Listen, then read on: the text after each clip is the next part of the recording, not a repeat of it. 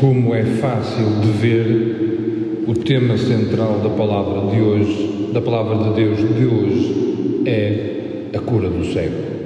Quer na primeira leitura, que se mostra a cura do cego e do coxo como sinal da salvação que Deus nos oferece, quer no diálogo que nós assistimos no Evangelho entre este cego e, é interessante notar que este acontecimento devia ter marcado muito os discípulos e todas as pessoas que seguiram Jesus naquele dia. Porque lembravam-se do nome do cego e da sua família. Era Bartimeu, filho de Timeu. Seja, aquilo foi um acontecimento muito forte naquela comunidade.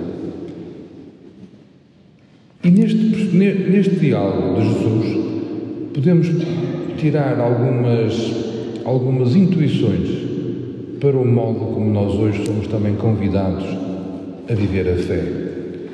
Claro que é muito fácil dizer que Jesus curou um cego, o cego ficou contente e seguiu Jesus. Isto, deixamos usar esta expressão de uma forma assim, não é muito adequada uma homilia, mas isso é uma, é uma visão muito infantil da palavra de Deus. Temos que escavar mais, temos que procurar sentidos mais densos e mais profundos na palavra de Deus. Eu começo por fazer aqui uma manifestação de intenções ou de interesses. Eu acho que, ainda quando era cego, Bartimeu já havia mais que os outros todos. Reparai, Jesus ia sair de Jericó com os discípulos e uma grande multidão. E estava o tal cego, Bartimeu, filho de Timeu, a pedir esmola. Ouviu dizer que Jesus de Nazaré passava e o que é que ele disse? Jesus, filho de David, tem piedade de mim. Ele já tinha visto o essencial. Já tinha visto o essencial. E depois, aqueles que andam à volta de Jesus repreenderam-no para que ele se calasse. Já vistes as dificuldades que nós às vezes temos quando queremos seguir Jesus? Aqueles que estão à volta dele mandam-nos calar. Porque se calhar não estamos devidamente enquadrados, não temos aqueles, aquelas medidas canónicas para entrar dentro da porta, por qualquer motivo. Então Jesus ouviu que ele gritava cada vez mais e disse: Chamai-o. E aqueles que antes diziam, como é que é? Aqueles que antes o repreendiam, depois diziam: Olha, vai, ele está-te a chamar. Estes indivíduos que mudaram assim de opinião nunca, ainda não tinham visto nada. Andavam ao sabor dos outros. Não incomodes, porque ele é um, é, é um mestre importante. Ele agora chama, ah, oh, vai lá que ele está-te a chamar. Ou seja, é aquilo que João Batista não era, uma cana agitada pelo vento. Ele vai e Jesus pergunta-lhe: O que é que tu queres que eu te faça? Que eu veja. E a cura da cegueira, o milagre da cura dos cegos, é constantemente visto no Evangelho como o dom da fé. Ele deixou de ver, ele não via e passou a ver. Ou ele via com os olhos meramente humanos e passou a ver com os olhos iluminados pela fé. E eu aqui no ver queria pegar numa, em duas experiências que nós, que nós temos quase todos os dias. Por exemplo, à noite, quando estamos no quarto. As coisas estão lá todas. E nós não vemos, pois não?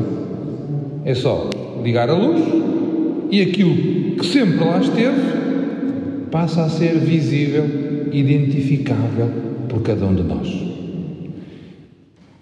Esta imagem simples é para mostrar o conceito de iluminação que nós temos no catolicismo. Nós somos iluminados pela graça de Deus. Não é que passemos a ser indivíduos mais inteligentes e mais espertos. Não é, não é, aquele tipo é um iluminado. Não é neste sentido. Iluminado é aquele que é capaz de ver a sua vida, o mundo e os outros com a luz de Deus. Ou seja, com as cores, com as tonalidades, com a verdade que só Deus nos pode dar. Primeira, cura. passar a ver com a luz de Deus. Mas eu gostava também que nós pensássemos noutra experiência da nossa vida em que nós usamos a expressão estou a ver. Quando alguém está a explicar alguma coisa e o outro não entende. Olha, mas foi assim, foi de outra forma, foi naquele sítio, foi tal. E depois quem está a ouvir diz: Ah, já vi, já estou a ver. O que é que é este? Ah, já estou a ver. O famoso eureka grego.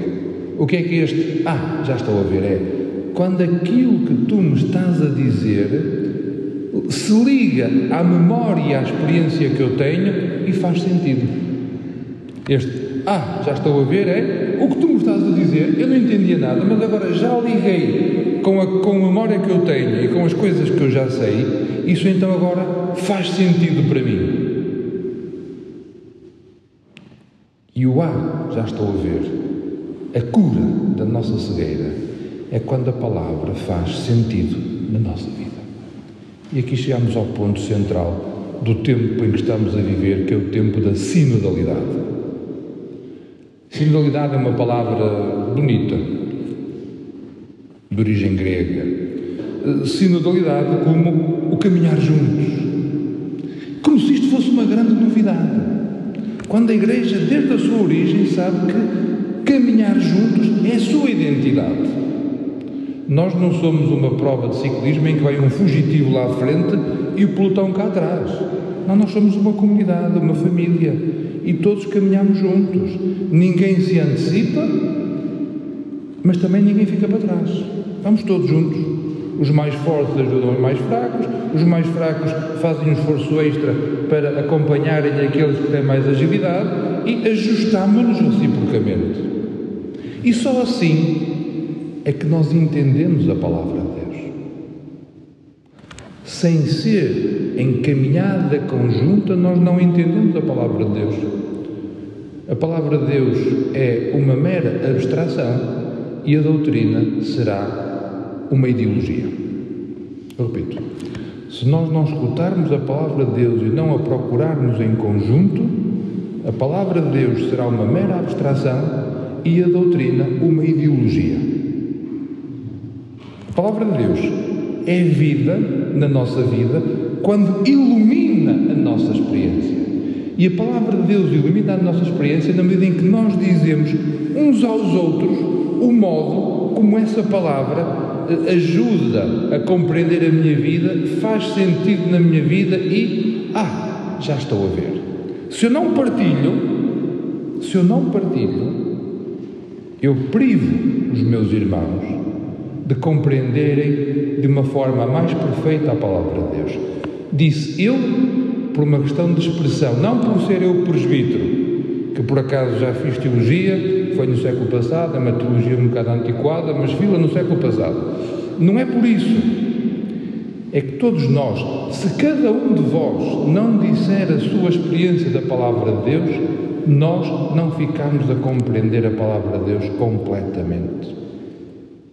Ou seja, a palavra de Deus é acionada, é, é posta a funcionar, deixemos usar a expressão, quando nós a vemos a partir da nossa experiência. E ao vê-la a partir da nossa experiência, quando ela faz sentido na nossa vida e nós dizemos o sentido que ela faz, ou seja, seguimos Jesus e vamos apregoando aquilo que Jesus fez por nós, então nós estamos a dizer aos outros a coloração específica pela qual nós vemos o Senhor. E então ajudamos-nos reciprocamente a compreendê-lo. Portanto, em igreja não há, uma, não há uns que falam e os outros que ouvem. Em igreja falamos e ouvimos todos. Isto é sinodalidade. É caminharmos em conjunto. Isto muda, ou melhor, obriga a mudar muito o nosso, ia dizer o nosso chip, mas não posso, não, não me lia, obriga a mudar muitas nossas práticas, a deixarmos uma igreja eclesiástica para termos uma igreja eclesial. Deixarmos de ter uma igreja piramidal eh, em que uns mandam e outros obedecem, para ter uma igreja circular em que todos partilhamos bens, partilhamos experiências, partilhamos compromissos. E para concluir, pergunto-vos: qual foi o entendimento que tiveste na segunda leitura da Epístola aos Hebreus, em que se fala aqui do sacerdote escolhido entre os homens? Quem é esse sacerdote? Quem é hoje o nosso sacerdote? Papa Francisco está bem, os bispos, os presbíteros. Hoje o nosso sacerdote é Cristo. Porque o Papa Francisco, os bispos, os presbíteros, todos os batizados somos sacerdotes em Cristo. Eu sou sacerdote ordenado. Estou fui ordenado sacerdote pela Igreja para estar ao serviço do sacerdócio comum que todos vós tendes, que todos vós viveis pelo vosso batismo. Por isso, quando a gente ouve esta questão do, do sacerdote, o que é ser sacerdote, podemos ter uma, uma interpretação mais clericalizada, então temos uma, uma visão da Igreja mais clerical, e já sabemos, não vou repetir aquilo que o Papa Francisco diz, que é a nossa própria experiência. Uma igreja clerical é uma igreja bafienta que naturalmente vai definhar, ou então temos uma igreja verdadeira, uma igreja autêntica, em que cada um de nós pelo nosso batismo e de acordo com a vocação e carisma que tem, desenvolve a sua missão na Igreja e a sua missão no mundo. E porque todos nós somos sacerdotes, porque todos nós em Cristo ouvimos e compreendemos a palavra e por isso somos profetas, como todos nós em Cristo também nos comprometemos com a transformação do mundo e com as causas do reino, por isso participamos da realeza de Jesus Cristo, então todos nós temos uma voz ativa. Todos nós temos uma palavra a dizer. Não como quem dá uma opinião à segunda-feira sobre o jogo de futebol que aconteceu no domingo ou no sábado, mas como quem dá uma opinião comprometida, porque na medida em que diz, diz-se, e na medida em que se diz, mostra o seu desejo, e na medida em que mostra o seu desejo, compromete-se para que ele se concretize.